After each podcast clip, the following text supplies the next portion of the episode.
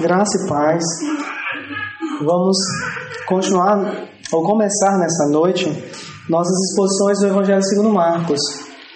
Um texto muito precioso, autorizado por Deus sobre a vida e a obra de Jesus Cristo. E é um assunto tão importante para mim e para você, em um contexto onde ah, é apresentado em muitos lugares, de diversas formas, uma imagem de Jesus Cristo que está muito distante daquilo que a Escritura apresenta. Então eu quero convidar todos vocês a lerem o Evangelho segundo Marcos, orarem por nós que estaremos pregando a palavra de Deus, para que sejamos edificados, tenhamos atenção, aí o Senhor nos ensine a cada domingo através desse texto uh, sagrado e autorizado pelo Senhor. Vamos então abrir as nossas Bíblias no Evangelho segundo Marcos, capítulo 1, do verso 1 ao verso 3.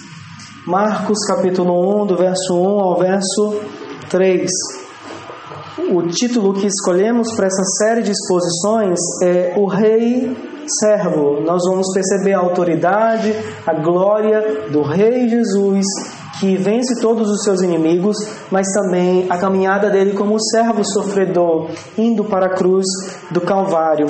Marcos capítulo 1, do verso 1 ao verso 3. Marcos capítulo 1, do verso 1 ao verso 3. Vamos ler então a boa palavra de Deus. Diz assim: Princípio do Evangelho de Jesus Cristo, Filho de Deus, conforme está escrito na profecia de Isaías. Eis aí envio diante da tua face o meu mensageiro, o qual preparará o teu caminho. Vós o que clama no deserto, preparai o caminho do Senhor, endireitai as suas veredas. Graças a Deus por sua palavra. Quem é Jesus Cristo? Essa é uma pergunta que, quando ouvimos, parece tão óbvia a resposta, Alguém pode dizer: Eu sei quem é Jesus. Jesus é o Filho de Deus, é o Salvador. Ou Jesus é aquele que veio para abençoar as nossas vidas. Ah, Jesus é um mestre da moral. Jesus é um grande homem, um grande personagem na história. Ah, Jesus é um personagem que pode nos inspirar compor boas músicas, escrever bons livros. Ou então você pode dizer assim: Ah, pastor, você não tem outra coisa para falar? Você vai falar sobre Jesus? Ah, desde pequeno eu sou da igreja. Eu, eu já li os quatro evangelhos. Eu sei muita coisa sobre ele, onde ele nasceu, quem foi, quem foram os pais dele, por onde ele caminhou, os milagres. Então não tem muito mais para conhecer sobre Jesus Cristo. Irmãos, sempre há algo que conhecer sobre Jesus Cristo. E nós precisamos olhar para as Escrituras Sagradas para que não caiamos no erro de estabelecer imagens sobre Jesus Cristo que não tem nada a ver com a revelação bíblica. Essa é a pergunta, eu acredito, mais importante que podemos fazer essa noite e ao longo das nossas vidas. Quem é Jesus Cristo para cada um de nós? O texto bíblico ensina que a vida eterna significa conhecer a Jesus Cristo. João 17, verso 3. Um dos personagens, um dos homens mais aclamados, mais é, é, é, admirados na Escritura Sagrada no Novo Testamento é o apóstolo Paulo. E o apóstolo Paulo era um homem muito inteligente, mas ele considerou todas as coisas como reflugo, como lixo, se comparados ao conhecimento de Jesus Cristo. Filipenses capítulo 3, ah, versos 8 e 10. É importante então conhecermos a Jesus Cristo, mas há uma pergunta também a se fazer agora: quantos estão preocupados em conhecer a Jesus Cristo? Quantas pessoas estão atraídas pelo conhecimento de Jesus Cristo, por, por, saber quem Ele é e quem somos nele? Ontem nós estávamos no estudo junto com os homens e uma das nossas ponderações foi: a Cristo não é apenas alguém que veio para trazer salvação, Ele é a própria salvação. Nós somos mais caracterizados no Novo Testamento por estarmos em Cristo do que como cristãos. Estamos nele, a parte dele não há salvação. Precisamos despertar para isso, irmãos. O Evangelho segundo Marcos, então, é um convite para todos nós nos deliciarmos atentamente, piedosamente, diante do conhecimento do Senhor Jesus Cristo um irmão nosso, muito santo aí do passado, em uma de suas cartas, ele escreveu algo fenomenal sobre o Senhor Jesus Cristo. Abre aspas. Coloque a beleza de dez mil, de milhares de mundos de paraísos, como o jardim do Éden, em uma coisa só. Coloque todas as árvores, todas as flores, todos os cheiros, todas as cores, todos os gostos, todas as alegrias, todas as doçuras, todos os amores em uma só coisa. Oh, que coisa bela e excelente seria! E ainda assim, seria menos do que aquele mais caro e mais belo amado em caixa alta. Cristo, tanto quanto uma gota de chuva é em relação a todos os mares, rios, lagos e fontes de dez mil terras. Jesus Cristo, então, é esse ser glorioso, Deus homem, tão bendito para mim e para você? Irmãos, eu me arrisco a dizer que nossa geração está perdendo esse senso da grandeza e da beleza de Jesus Cristo, esse espanto diante da glória e da beleza de Jesus Cristo.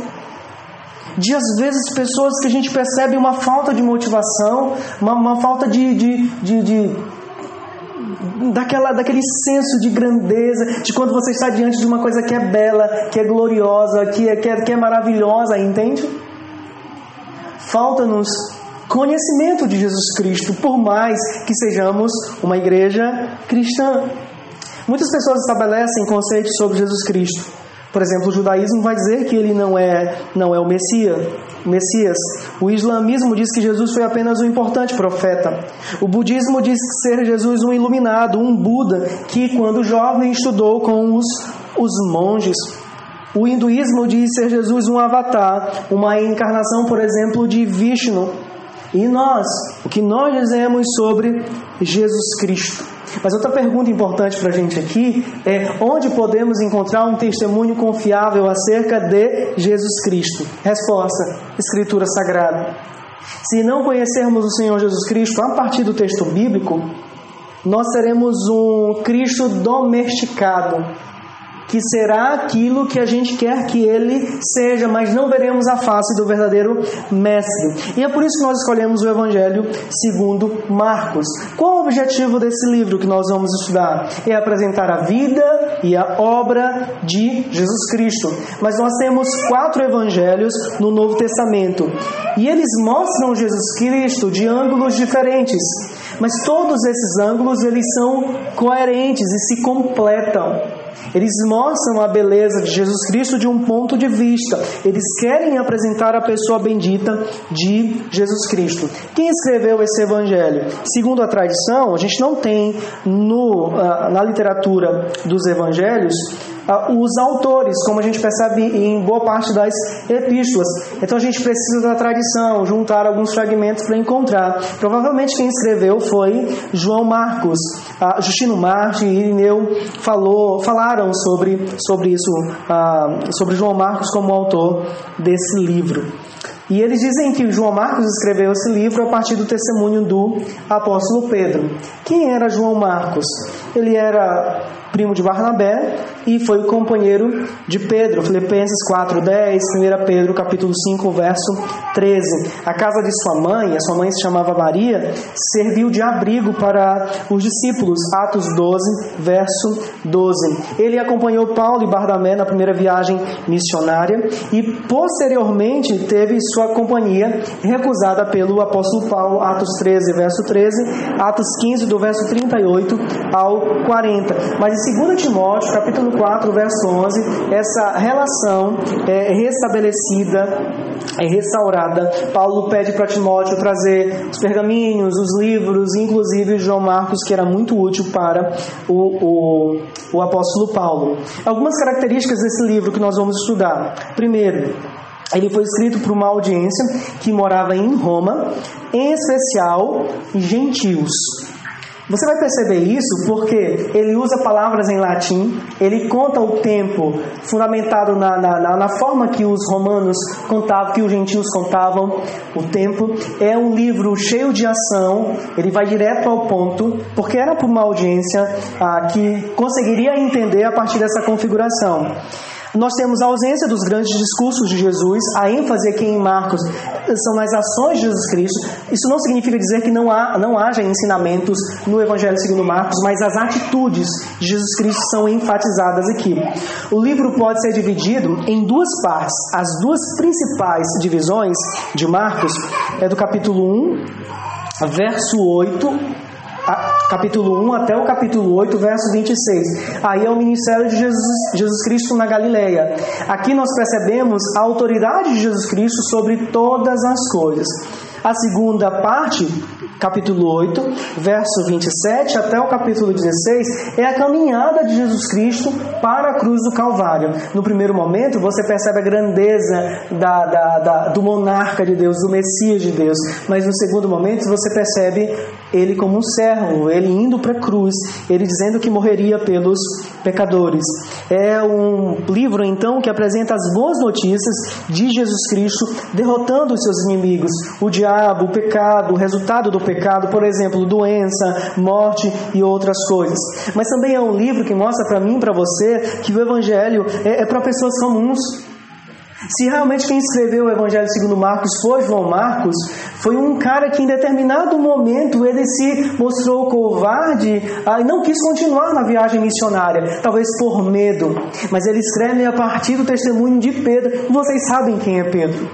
Pedro foi um cara que negou, Pedro foi um cara que abandonou. Olhem para os discípulos, Alguns abandonam, outros negam a Jesus Cristo. Percebem? Pessoas comuns como eu e você, gente que erra gente que complica, gente que muitas vezes nega, gente que muitas vezes abandona, gente que muitas vezes esmurece, gente que muitas vezes duvida, mas gente que segue, gente que é discípulo, gente que cresce, gente que precisa do Evangelho, gente que precisa de Jesus Cristo. Nós, eu e você nessa noite, essa boa nova não serve apenas para salvar pecadores, mas para santificar, para trazer paz, para fortalecer, para direcionar pecadores como eu e você. Esse livro fala da nossa caminhada também como discípulos de Jesus Cristo.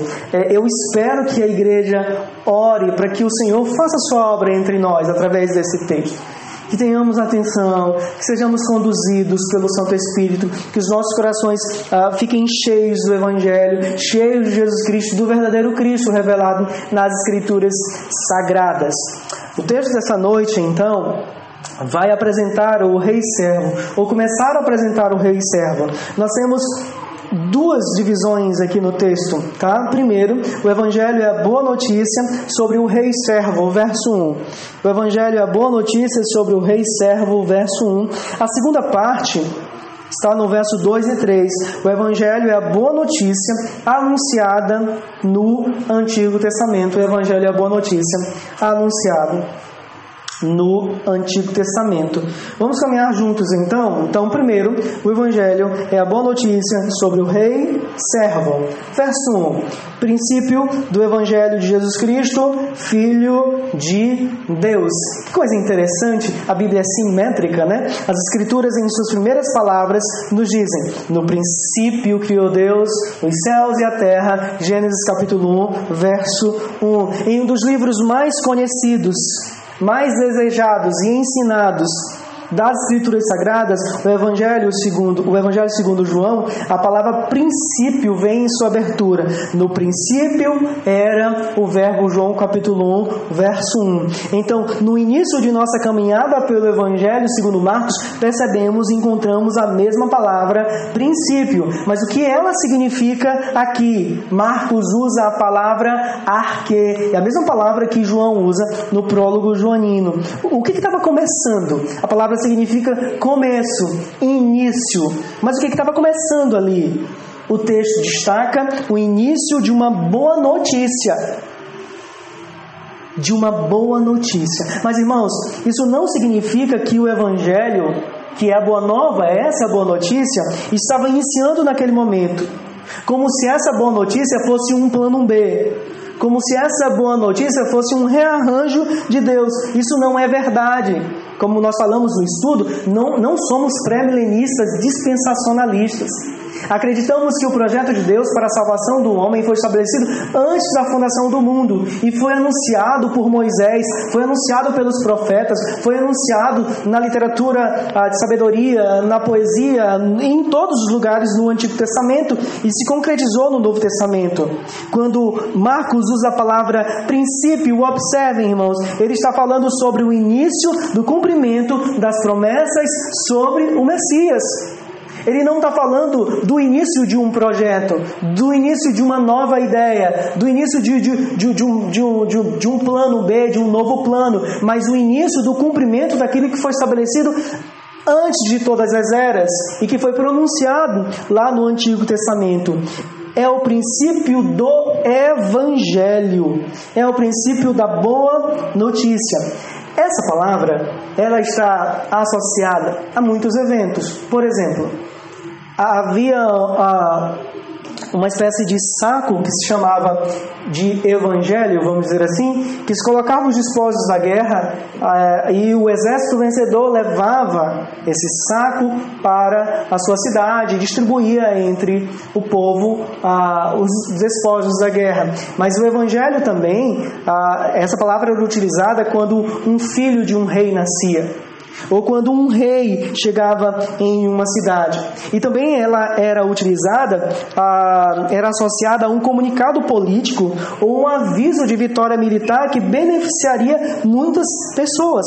Então o texto de Marcos começa com a boa notícia sobre uma pessoa. Essa pessoa, a sua obra, traria benefícios para muitos. Evangelho é uma boa nova, uma narrativa gloriosa, tão gloriosa, que está dentro do cânon bíblico, que está dentro de um livro autorizado por Deus. Quem não gosta de receber boas notícias? Sabe, o esposo que recebe a notícia que vai ser pai, a mulher que recebe a notícia que vai ser, ser mãe, o homem que segura o seu filho nos braços, sabe? Aquela pessoa que estava desempregada, que de, de, repente recebe um bom um telefonema e diz: Olha, você foi aprovado, uh, você vai ser contratado, sabe? A notícia que você foi aprovado naquele concurso público que você tão, tanto sonhava, entre outras boas notícias que nós amamos. Amamos boas notícias, somos esse povo, eu e você. Mas que boa notícia é essa tão importante que sobrepõe infinitamente todas as boas notícias que nós podemos ter aqui e agora. Marcos é, é tão importante que Marcos decide colocá-la no início do seu manuscrito. A boa notícia, ela é gloriosa, está nas escrituras porque é a respeito de Jesus Cristo. Então alguém pode perguntar assim: o que tem de tão especial neste homem a ponto de sua existência ser considerada uma boa notícia? A boa nova é centralizada em Jesus Cristo. Talvez esses dois nomes nos mostrem algumas pistas sobre o porquê Marcos destaca a vinda de Jesus Cristo como uma boa nova, com letras garrafais. A palavra Jesus, ela significa Jeová é a salvação. A forma hebraica desse nome é Josué, que era um condutor, que era uh, um orientador, um líder, que conduziria o povo de Deus à terra prometida. Jesus Cristo é o Salvador, Emanuel, Deus conosco, aquele que salvaria. Mas além disso, ele recebe o título Cristo, que significa Messias, ungido. Então, Jesus Cristo é o ungido que veio de Deus para trazer salvação. Quando o israelita ouvia a palavra Messias, ele lembrava ah, da esperança do Antigo Testamento. A palavra Messias era trazia à memória dos israelitas essa esperança da salvação. Então o evangelho, irmãos, se refere a Jesus Cristo de duas maneiras. Primeiro, ele mesmo, ele é a boa nova. Ele é a dádiva do Evangelho. Ele não apenas ah, anuncia o Evangelho, ele é o Evangelho. Ele é a boa nova. Os benefícios não chegariam até nós sem a pessoa de Jesus Cristo. Não dá para separar os benefícios da pessoa. Seria impossível receber os benefícios sem receber ah, o dono desses benefícios, a pessoa central do Evangelho. Então, Ele mesmo e o que vem por meio dele. Essa é a boa nova. O Cristo e a salvação que vem por meio dele. Ele proclama a boa nova, sendo Ele mesmo mesmo a Boa Nova. Então Jesus Cristo é o personagem central no Evangelho das Escrituras. Então o homem que é a razão da boa notícia, ele é chamado aqui de Filho de Deus. Então alguém pode fazer uma pergunta: todos somos filhos de Deus. Por que quando o texto fala filho de Deus, eu devo considerar como uma boa notícia? Deus é pai de todos, nós somos filhos de Deus nem nós que fomos regenerados somos filhos de Deus, como Jesus Cristo é colocado aqui como filho de Deus. Isso quer mostrar, entre outras coisas, a plena igualdade entre o Pai e o Filho, que em Cristo habita a plenitude da divindade. O próprio texto do Novo Testamento diz que Jesus Cristo é o Emanuel, Deus conosco. Ele não é meramente um homem, ele é verdadeiramente um homem, claro, mas ele é Deus homem. E isso se mostra em todo o Evangelho, segundo, segundo Marcos. Ele, ele tem autoridade sobre a criação, ele tem autoridade sobre as doenças, ele tem autoridade sobre a morte, ele tem autoridade sobre os demônios e sobre todas as coisas. Esse título é tão importante no Evangelho de Marcos porque ele está no início, Marcos 1, verso 1, ele está no meio, Marcos 9, verso 7, e ele está no fim, Marcos 15, 39. No início, o princípio do Evangelho de Jesus Cristo, Filho de Deus. O centurião que liderou a crucificação de Jesus Cristo disse: verdadeiramente este homem era filho Filho de Deus. É essa boa notícia do Deus homem, do Messias, do Rei servo, que veio estabelecer o reino de Deus entre os homens, que Marcos quer anunciar. Ele quer anunciar a vida e a obra de Jesus Cristo, o Filho de Deus. O que, que a gente pode aprender aqui? Primeiro, o verdadeiro Evangelho é centrado em Jesus Cristo. Não há boa notícia baseada nas Escrituras destituído da figura, da presença e da obra do Senhor Jesus Cristo, irmãos. Não há boa nova, não há salvação, não há sentido em sermos igreja sem a pessoa bendita de Jesus Cristo. Quando Jesus caminhava com os discípulos na estrada de Emaús, ele disse que a lei e os profetas testemunhavam acerca dele. Vários textos do Antigo Testamento apontam para Jesus Cristo. Por que é importante destacar isso nessa noite? É porque nós temos uma mescla nós temos uma variedade de evangelhos sendo pregados por aí, sendo cridos, escritos por aí, onde Jesus Cristo não é central, onde Jesus Cristo é apenas uma parte do projeto salvífico onde Jesus Cristo é apenas uma parte que adorna a árvore, né? É, é apenas uma parte que adorna a igreja, mas Jesus Cristo é simplesmente é, é, é, supremo em todas as coisas. Ele é suficiente, a sua obra é suficiente. Se Jesus Cristo é o centro do verdadeiro evangelho, não há verdadeira pregação sem Jesus Cristo, sem que Cristo seja anunciado. Não há verdadeira canção para a glória de Deus se nega a suficiência da obra de Jesus Cristo. Não há igreja que, que, que, que seja genuinamente cristã que não anuncie Jesus Cristo ou que transforme Jesus Cristo em um bichinho de estimação. Jesus Cristo é o centro do Evangelho das Escrituras. A redenção vem até nós, a justificação vem até nós, o perdão, nossa salvação, a vida eterna, porque estamos em Cristo Jesus. Saia de Cristo Jesus, o que resta para a gente é inferno. Nossas boas obras não são nada.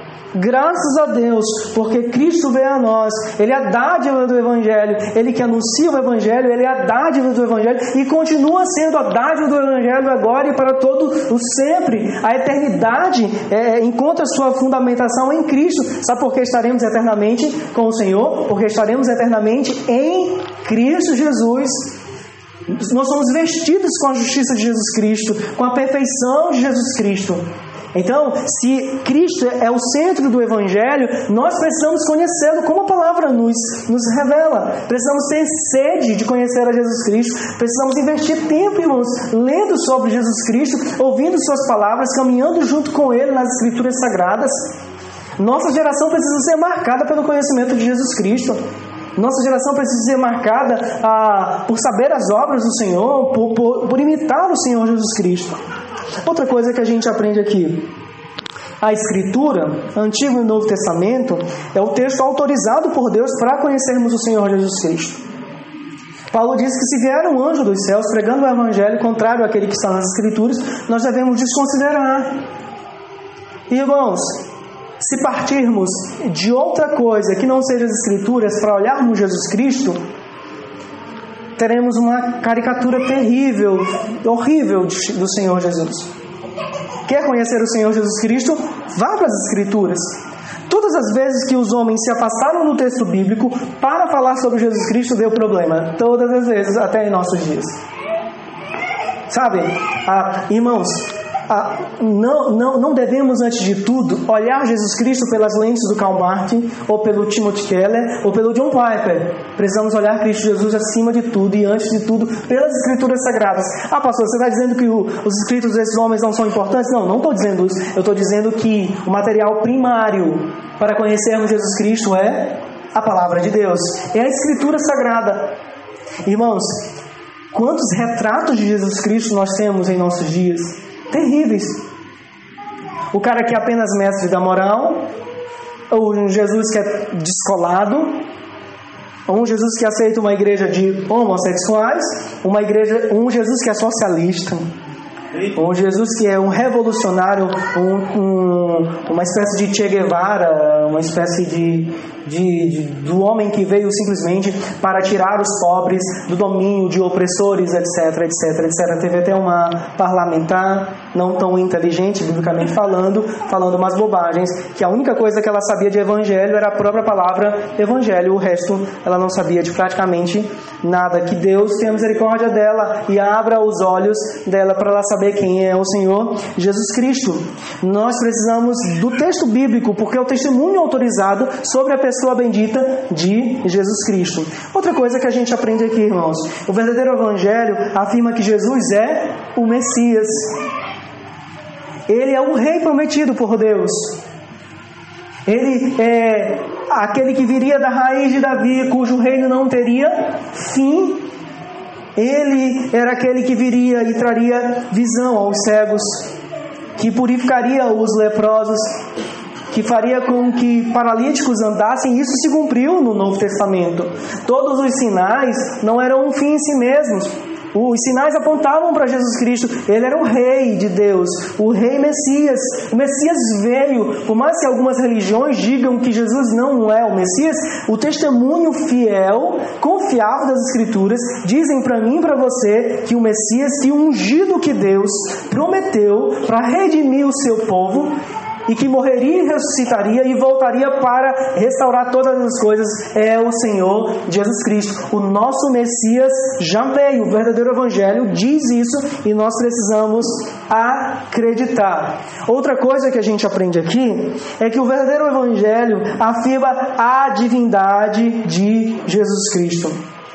O J. Wiley, comentando esse texto, disse o seguinte, abre aspas, não precisamos admirar que os sofrimentos de uma única pessoa serviram de propiciação suficiente pelos pecados do mundo, se nos lembrarmos que o sacrifício foi o próprio Filho de Deus. Ele, como homem verdadeiro, ele é o nosso representante, mas como Deus verdadeiro, ele é capaz de levar sobre si a iniquidade dos eleitos. Ele é capaz de beber todo o cálice da ira de Deus sem deixar cair uma gota conta porque ele é Deus bendito. O C.S. Diz que ah, Jesus, ou ele era mentiroso, ou era um lunático, ou ele era Deus, porque ele afirma isso.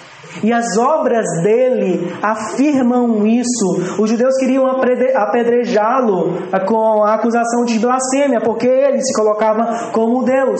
Lembra quando ele estava falando com o paralítico e disse: Olha, os seus pecados estão perdoados, e que algumas pessoas disseram: Você está blasfemando. E ele disse: Para que vocês saibam que o Filho do Homem é outro título que aponta para a autoridade divina messiânica dele, tem autoridade dos céus e da terra para perdoar pecados. E lembrem-se: só Deus pode perdoar pecados. Se Cristo perdoa pecados, ele é Deus entre os homens. E ele diz: Toma o teu leito, anda, levanta e anda.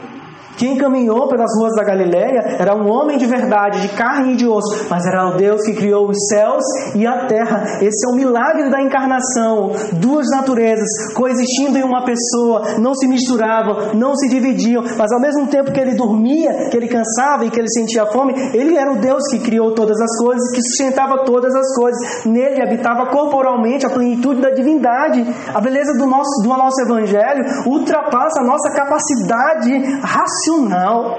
Nós devemos nos render diante dele e glorificá-lo, porque se Cristo é Deus, nossa relação não deve ser apenas de amizade, nossa relação não deve ser apenas de colegagem, nunca, nunca, longe disso. Deve ser uma relação de submissão, de admiração e de adoração.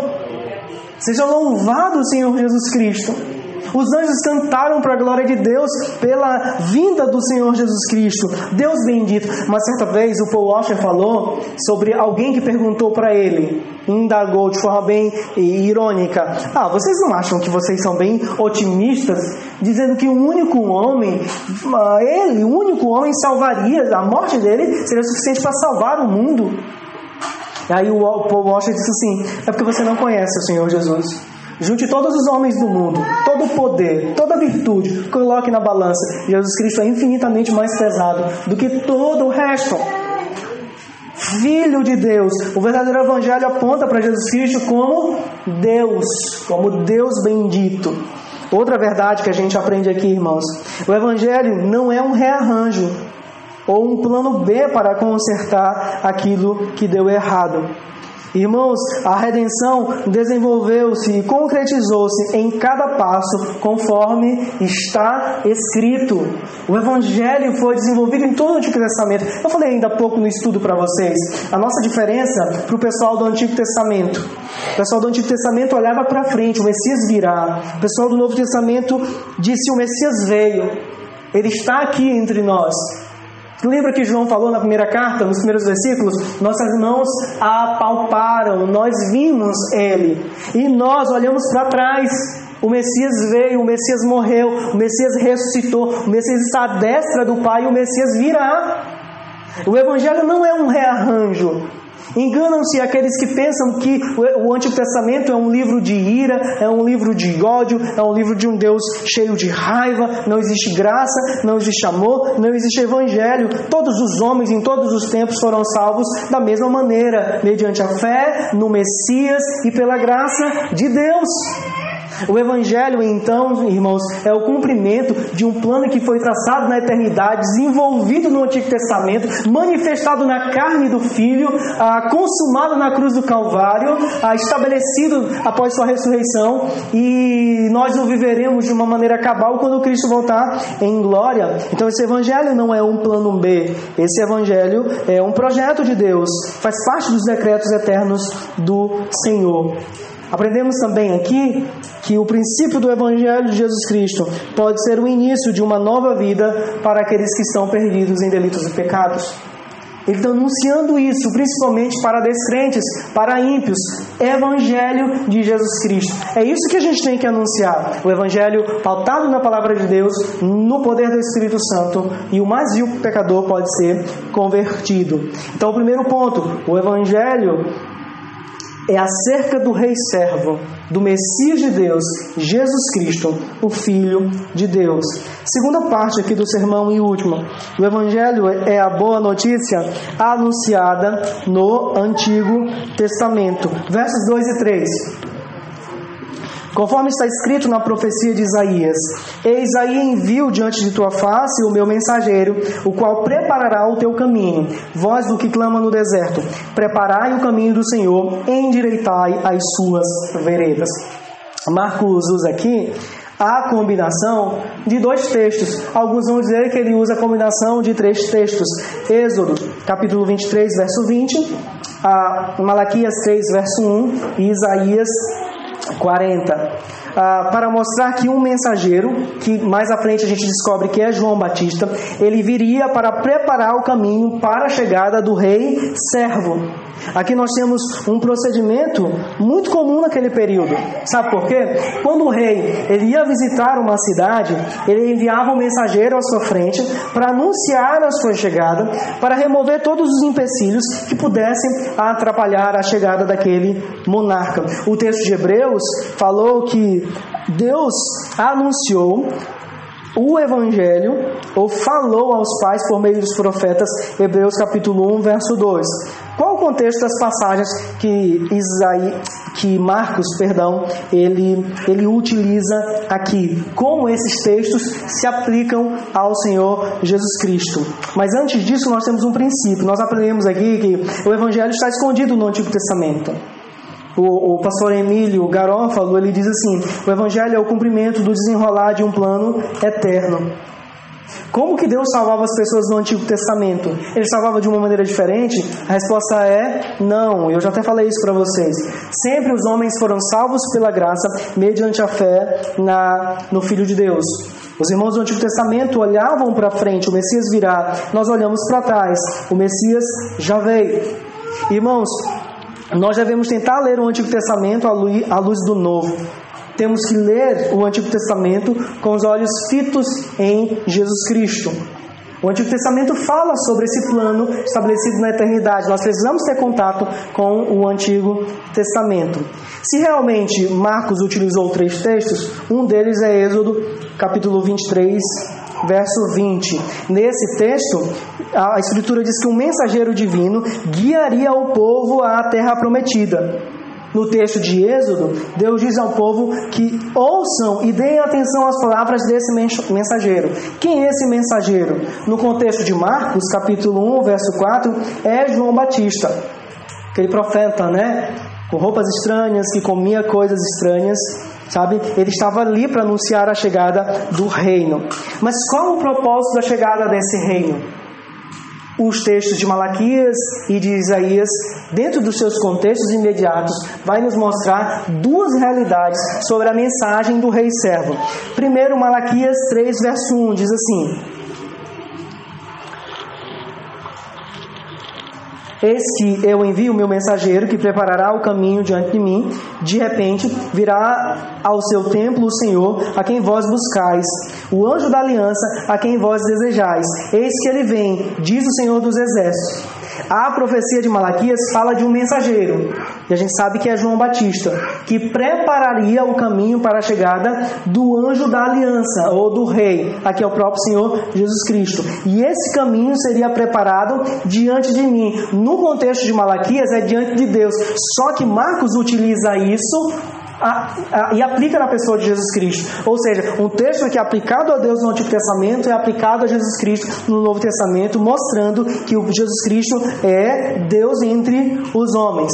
Outro detalhe importante aqui na profecia de Malaquias, irmãos, é que ela está no contexto do juízo de Deus sobre aqueles que não temem o seu nome. Depois vocês podem ler Malaquias capítulo 3, do verso 2 ao verso 5. Mas eu vou ler apenas o verso 5 para mostrar para vocês que o, a chegada desse rei a, anunciava o juízo de Deus sobre aqueles que não obedeciam à palavra do Senhor. Olha só o verso 5 do capítulo 3 de Malaquias, diz assim: Chegar-me-ei a vós outros para juízo. Serei testemunha veloz contra os feiticeiros, e contra os adúlteros, e contra os que juram falsamente, e contra os que defraudam o salário do jornaleiro, e oprimem a viúva e o órfão, e torcem o direito do estrangeiro.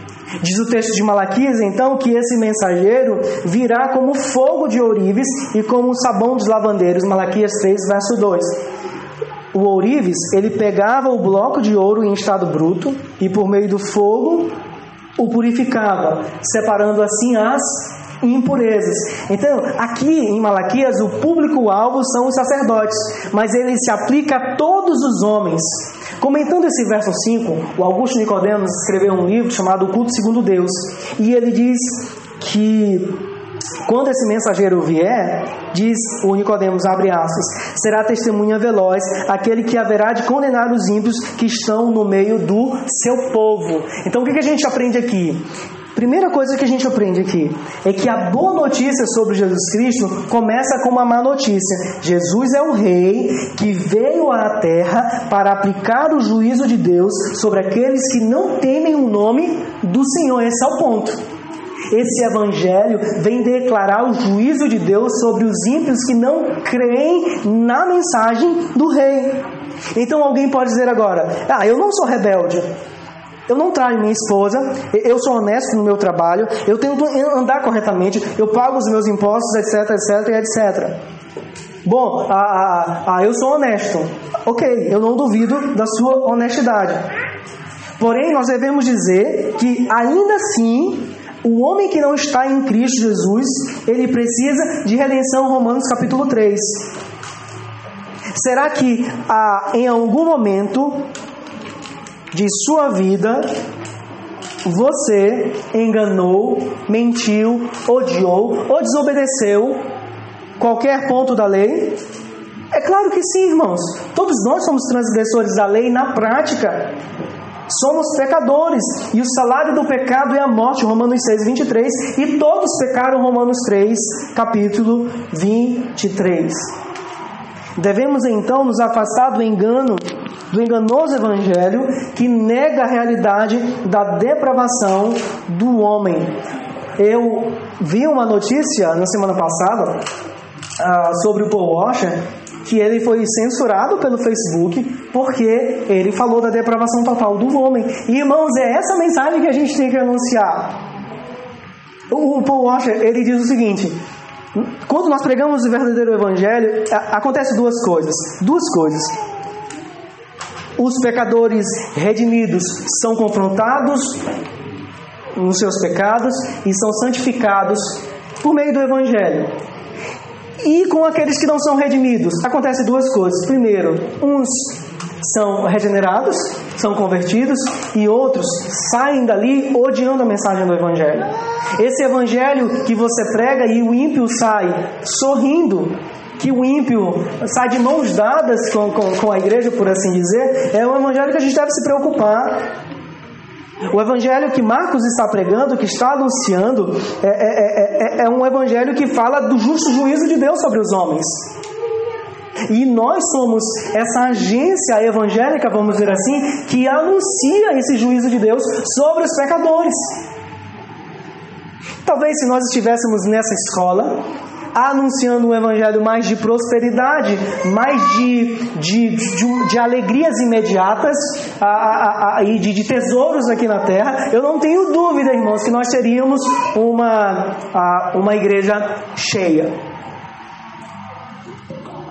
Com mais, com mais rapidez. Eu não tenho dúvida disso. Mas, irmãos, mesmo que a mensagem do Evangelho inicie com o anúncio do juízo de Deus, nós devemos confiar. É isso que Marcos está dizendo aqui nesse texto. Mas continuando no verso 3, Marcos cita um texto encontrado em Isaías capítulo 40, verso 3, que diz assim: Voz do que clama no deserto, preparai o caminho do Senhor, endireitai as suas veredas. Eu peguei um livro de alguém que se esmerou muito ah, no livro do profeta Isaías, e ele intitulou a passagem que vai do capítulo 40 de Isaías, verso 1, até o capítulo 42, verso 17, de O Consolo do Mundo. Ele diz que em Isaías 39, versos 5 e 7, nós temos a mensagem de desastre, a mensagem de juízo, de justo juízo de Deus. Mas em Isaías 40, verso 1 e verso 2, nós temos a mensagem uh, de conforto a mensagem de perdão, de redenção, de justificação. A voz que clamaria no deserto era a voz de João Batista, aqui no Evangelho segundo Marcos, conforme nós observamos nesse texto. Esse arauto deveria preparar o caminho do Senhor. E preparar o caminho do Senhor no Antigo Testamento geralmente nos remete à imagem de Deus vindo em auxílio do seu povo. Olhem depois na Bíblia de vocês, Deuteronômio 33, verso 2, Juízes ah, capítulo 5, verso 4, Salmo 68, verso 4.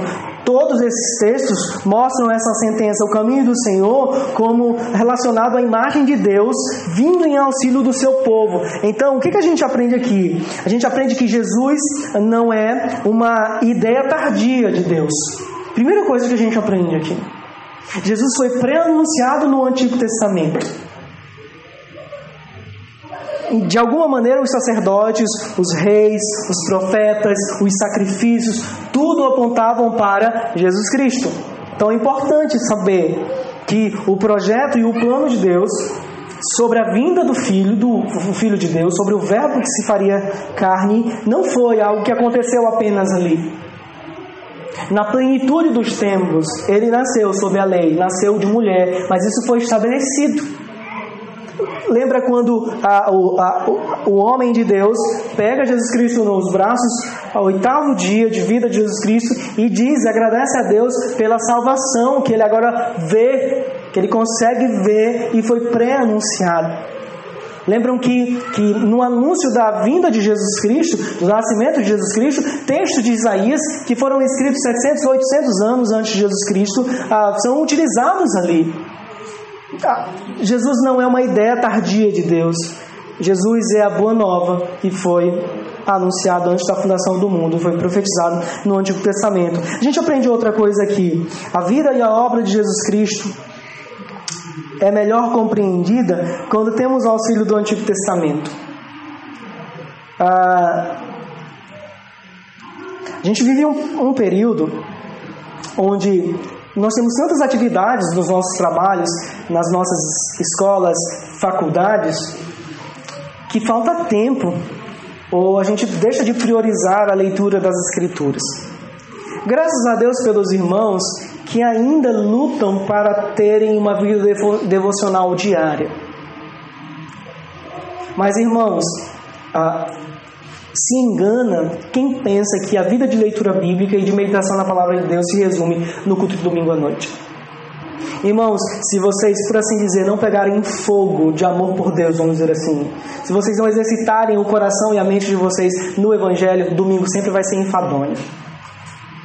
Talvez pessoas se estimulem com um pregador como Jonas, como o Carson, como o Piper, mas se esses caras continuarem aqui 5, 6 anos e você continuar com a vida medíocre de leitura bíblica durante a semana, no domingo à noite vai ser enfadonho, vai ser chato. Eu não estou generalizando, mas eu estou dizendo que é importante nós conhecermos a palavra de Deus, essa meta narrativa redentiva de Gênesis e Apocalipse. E quantas pessoas dizem assim: o Antigo Testamento é difícil de entender, mas muita gente faz tantos cálculos complexos desenvolvem tantas redações difíceis, leem livros e mais livros sobre tantas coisas, mas é necessário que a gente se esmere no conhecimento dessa palavra a semana passada, ou semana retrasada, né, Cláudia? A gente estava com os meninos lá em casa. A gente não faz isso constantemente, mas nós fizemos naquele dia uma espécie de brincadeira com eles, de, de, de tipo uma gincana, onde a gente percebeu que o Heitor e o Otávio, apesar de ser bons pecadores, como todos nós, mas que tem crescido no conhecimento da palavra de Deus, recitar todos os livros de Gênesis e Apocalipse falar das divisões, Pentateuco, livros históricos, livros de sabedoria, a, a, a poesia, profetas maiores, profetas menores, quem são eles, a, e evangelhos, livro histórico, Atos, cartas paulinas, cartas gerais, Apocalipse, e como a gente pode contar, falar da Bíblia em cinco sentenças. Criação, queda, redenção prometida, redenção realizada e redenção consumada. Pronto. Falta-nos conhecimento da palavra de Deus, irmãos. Às vezes a gente senta na nossa rodinha de amigos cristãos e não sai um texto bíblico ou nenhuma aplicação fundamentada no texto bíblico. É sempre brincadeiras de mau gosto, sempre bobagens, bobagens, perca de tempo. Pessoas que nunca leram a Bíblia estão 10 anos na igreja. A falta de amor e de fervor, irmão, não repousa no fato de que a gente não tem um templo legal, um prédio legal, a gente não tem projetos legais. Eu escrevi uma coisa no Instagram uma vez. É, é, tentando trabalhar esse amor visceral, esse amor louco que muitas pessoas apresentaram pelo filme a, a, Ultimato, agora Vingadores, e tentei comparar o amor de muitos cristãos que estavam loucamente apaixonados por esse filme. Nada contra o filme no texto, eu também coloquei isso. Uh, mas pessoas que nunca, nunca conseguiram demonstrar um amor e um desejo. Irmãos, eu duvido, duvido se boa parte dessas pessoas que ficaram até meia-noite, uma hora, duas horas, no dia da estreia, ficariam até três horas, duas horas, uma hora numa vigília. Eu duvido, irmãos. Muito menos se programar. Muita gente que não tem tempo para ir para um culto de oração, muita gente que não tem tempo para vir num culto, encontra tempo dentro da sua agenda lotada para ir para um filme. Mais uma vez, repito, nada contra o filme em si mesmo, até porque eu assisti, achei emocionante e vou continuar assistindo.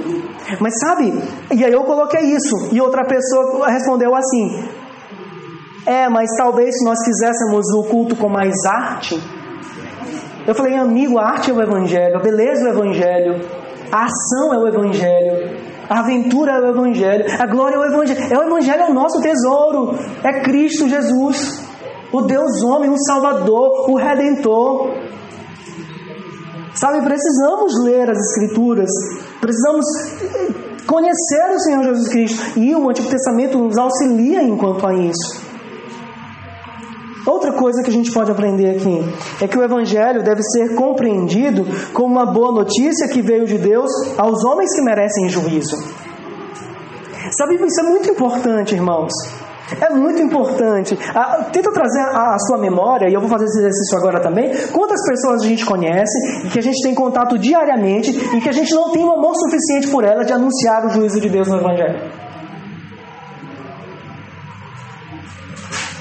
Quantos, irmãos? Nós precisamos despertar. Pessoas estão caminhando a passos largos para o inferno.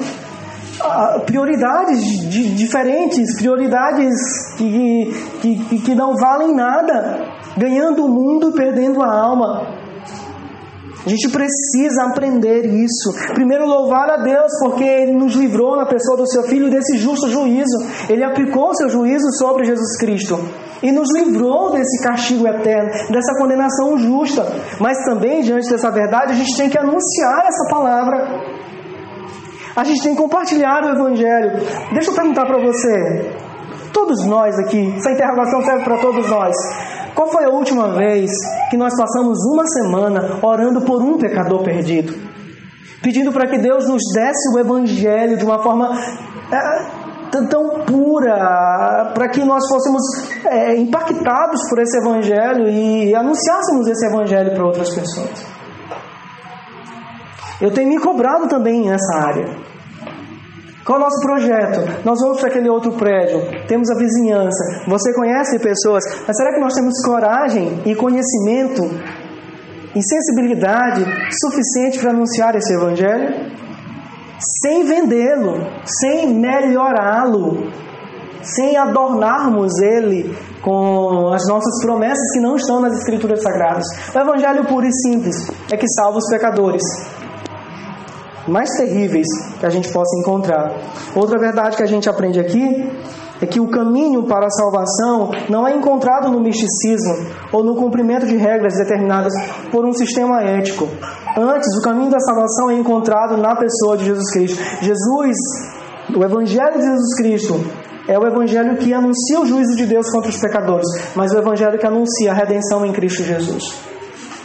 Redenção que nos alcançou Salvação que nos alcançou. Salvação que deve ser anunciada, como João Batista vai fazer no próximo texto. Vai chamar as pessoas ao arrependimento. Vai anunciar que eles precisam se arrepender. E que Cristo batiza com o Espírito Santo. Que Cristo salva pecadores. Minha esperança, irmãos, é que nessas exposições Jesus Cristo se torne o desejado das nossas almas, não apenas um elemento na nossa teologia, mas a nossa teologia, não apenas um adendo no Evangelho, mas o Evangelho, que as nossas mentes sejam captadas pela mensagem do, do, do Evangelho. Que Deus aplique essa palavra aos nossos corações, que Deus nos, nos santifique em Sua palavra.